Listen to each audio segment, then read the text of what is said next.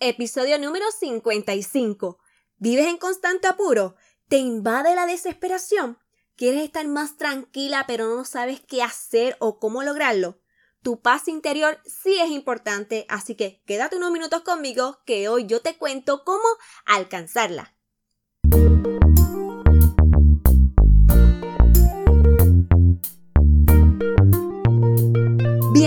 Bienvenido seas nuevamente a tu podcast Anímate a los Silvirina. Y si eres nueva o nuevo por aquí, te invito a que te quedes estos minutos y compartas conmigo. Siempre estaré para ti a través de tu plataforma favorita, ya sea en Apple Podcast, Spotify, Stitcher, YouTube y en Google Podcast. Y por supuesto, si te agrada lo que escuchas, sígueme, suscríbete para que te añadas a esta comunidad en la que tenemos como misión el animarnos. ¿A qué? Pues amarnos más, valorarnos más y por consiguiente a elevar esa motivación cada día más. Y claro está, tú y yo de la mano para lograrlo juntos. Ajá, por aquí estamos nuevamente. ¿Cómo te encuentras hoy? Yo la verdad espero que estés muy pero que muy bien. De corazón te lo digo. En esta oportunidad deseo hablarte un poquito sobre lo importante que es que estés en paz. Y hay algo que me causa un poco de molestia porque toda mi vida he escuchado ese dicho de que descanse en paz cuando alguien ha fallecido. Pero ¿y qué pasa antes de eso? ¿Acaso no tenemos derecho a sentirnos en paz aún estando físicamente aquí, en este plano terrenal? O sea, en este preciso instante de tu vida mereces también estar tranquilo, tranquilo, sin angustia, sin tanta preocupación. Y si la tienes, que aprendas a manejarlas mejor y que te afecten menos. Así que hoy estaré por aquí dejándote saber ¿Cómo puedes conseguir esa paz interior? Y a eso mismo voy, es algo interno, hay que trabajarlo dentro de ti, aunque sí es cierto también, tienes que estar clara que si hay factores externos que te pueden ayudar a conseguirlo. Y yendo al grano, sin perder el tiempo, ¿qué puedes hacer? Primero, el hogar, y es tanto el físico como es tu casa, tu apartamento, como el emocional, que allí cae lo que es tu familia, tus amistades, etcétera sobre el lugar en el que vives es necesario que éste te provoque armonía, tranquilidad. Yo a eso le añadiría tu área de trabajo, ¿verdad? Si laboras fuera, porque es donde también pasa gran parte del tiempo.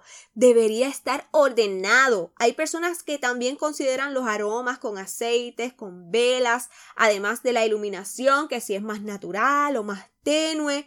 Y yo sé que en ciertos casos es difícil. En mi caso, con los dos niños es complicado que esté todo organizado, pero si noto grandemente cuando está todo en su lugar versus cuando tenemos un despelote, todo el garete.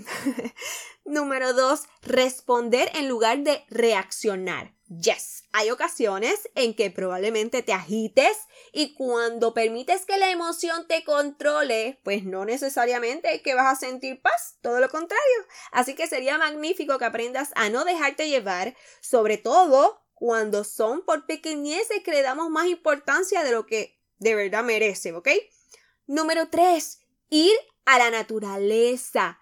Nosotros podremos estar en las ciudades, dentro del bullicio, pero la verdad es que nosotros pertenecemos al mundo natural y estar al aire libre, tomar un poco de sol, rodeados de plantas, agua, eso ayuda a relajarnos y percibir cierta tranquilidad, por varios años viví en una urbanización dentro de San Juan, específicamente en Río Piedras, pero era diferente, porque contrario a muchas otras, esta tenía, o todavía tiene, mucha vegetación. Habían por todas partes unos árboles bien altos, frondosos, y cada vez que yo salía de mi trabajo y entraba a ella, ya de por sí me cambiaba el ánimo y más tarde me iba a caminar o a yoguear un poquito con mi esposo por los alrededores de allí y puedo decir que era una total terapia, nos encantaba un montón. Y ahora, donde vivo, que también es plena ciudad, siempre hay ruido de ambulancias, de camiones, pues cuando tenemos la oportunidad nos escapamos un rato al parque central, que afortunadamente nos queda bastante cerquita, y notamos el bien que nos hace conectar con la naturaleza. Cuarta recomendación es aceptar en lugar de resistirse y aquí aplica lo que te compartí hace poco sobre lo de complicarnos menos. Necesitamos fluir más y no estar en esa lucha de querer cambiar o modificar a la gente. Y eso incluye también el aceptar nuestras realidades. Que estoy promoviendo en quedarnos allí y no luchar por algo que queremos. No, pero que sí tengamos conciencia de que hay momentos en que no podemos hacer mucho por cambiar ciertas cosas y que solo queda esperar y ser paciente. Y sobre las personas, pues mira, sería bueno que hagas un esfuerzo por comprender por qué son como son, por qué hacen lo que hacen. Eso automáticamente puede ofrecerte más paz interior. Sé que no es tan fácil, pero es una manera, ¿ok? Y esto me lleva al próximo punto y es que te ocupes en lugar de preocuparte. Cuando surge algún inconveniente o problema, piensa si tiene solución. En caso de que sí, pues resuélvelo. Si no la tiene, pues toma acción también, pero en lo que es tomar control de tu mente, allí va de nuevo lo que es la aceptación y sacarle algún aprendizaje y continuar. Número 6. Ser más positiva y agradecida. En lugar de estar siempre recalcando lo malo que te pasa, fíjate en lo bueno, sea agradecida o agradecido con eso que te produce satisfacción, por más sencillo que sea.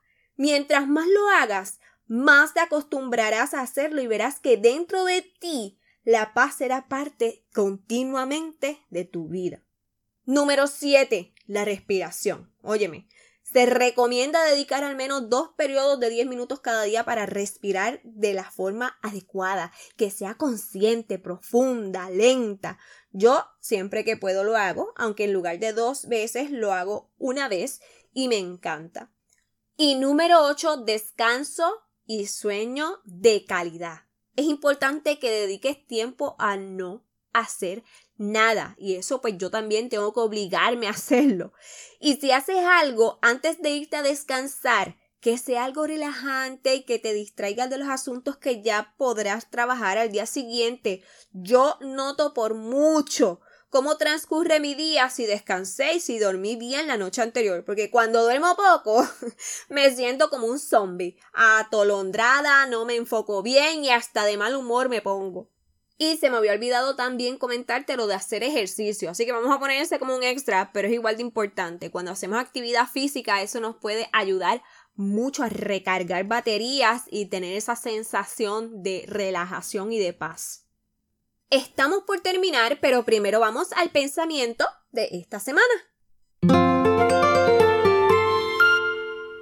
Es de Ralph Waldo Emerson y dice Nadie puede darte la paz interior excepto tú mismo. Nadie puede darte la paz interior excepto tú mismo. Es tu responsabilidad, no es de tu pareja, no es de tus amigos, no es de tus hijos, ni de tus compañeros de trabajo, ni de tu jefe, si es el caso, ¿verdad?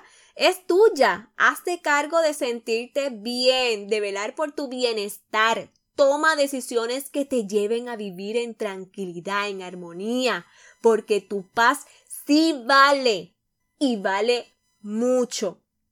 Y nada, si te resultó beneficioso este episodio, compártelo en tus redes sociales, en los stories puedes hacerlo también y me etiquetas para yo saberlo. Igual puedes enviárselo a tus amistades o familiares por WhatsApp, por el Messenger o por cualquier otro medio que utilices, ¿ok? Y si aún no me sigues en Instagram o en Facebook, por allá te espero. Me encuentras como aquí, Anímate los. En las redes aparezco comúnmente con contenido similar a este para que sigamos creciendo. Tampoco te vayas sin darle a seguir o a suscribirte en esta plataforma por lo que me escuchas en caso de que sea por iTunes o Apple Podcast, como le conozcas. Déjame una reseña escrita con 5 estrellitas, me cuentas allí tu opinión de lo que escuchas por aquí o me dejas algún mensaje. Así ayudas a que este podcast llegue a más personas como tú que buscan ampliar su corazón y su mentalidad. Y bueno, ya terminamos el programa de hoy. Será hasta el próximo martes, mis Chao.